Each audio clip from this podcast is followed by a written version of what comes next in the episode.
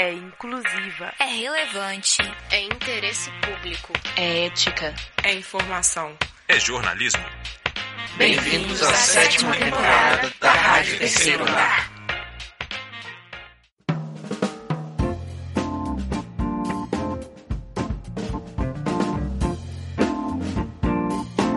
São oito da manhã de um dia qualquer. Eu acordo com leves mordidas nos braços e nas bochechas. O pote de comida do gato está vazio.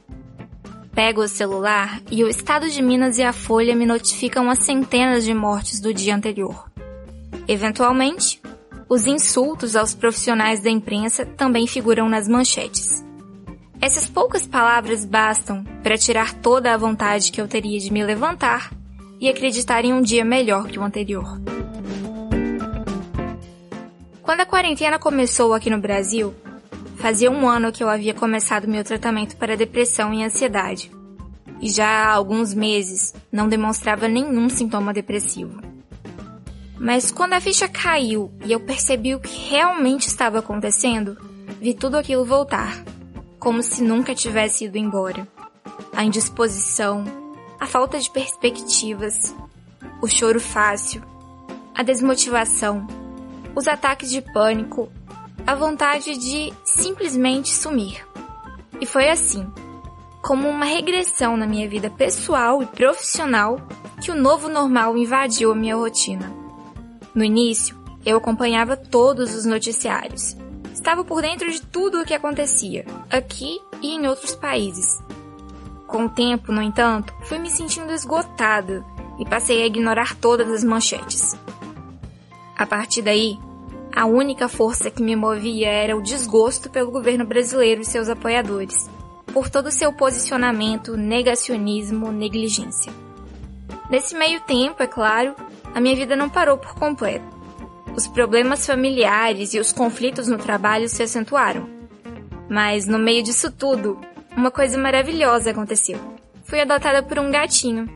Aquela coisinha chegou toda desconfiada, mas com pouco tempo já se apossou de todos os espaços da casa. Hoje, Luke tem cinco meses, dez vezes o peso de quando eu o acolhi e é mil vezes mais agitado.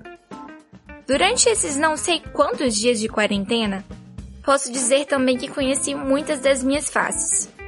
Tive momentos de produtividade e otimismo, mas também de muito medo e incertezas. Ah, e vale lembrar ainda que toda essa situação explodiu bem no meio da execução do meu trabalho de conclusão do curso de jornalismo. Agora, tenho tentado conciliar todos os cuidados necessários no momento com as oportunidades de realizar as atividades do meu projeto. Nesse período, duas ocasiões me deixaram extremamente ansiosa: o retorno às aulas e meu desligamento do estágio. Você tem muito perfil de jornalista para trabalhar em projetos publicitários como os nossos. Ou você questiona muito nossos processos. Foram algumas das frases que marcaram o fim de um ciclo de quase um ano em uma empresa de comunicação. De certa forma, esses dois momentos estavam conectados. Ambos me colocavam de frente a todas aquelas dúvidas de alguém que está quase se formando e não faz a mínima ideia do que fará dali para frente. E mais, alguém que está quase se formando em plena pandemia da Covid-19. Será que eu estou preparada para esse tal de novo normal?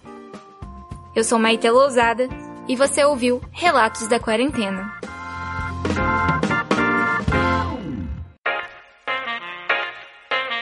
É inclusiva. É relevante. É interesse público. É ética. É informação. É jornalismo. Bem-vindos à sétima temporada da Rádio Terceiro Lar.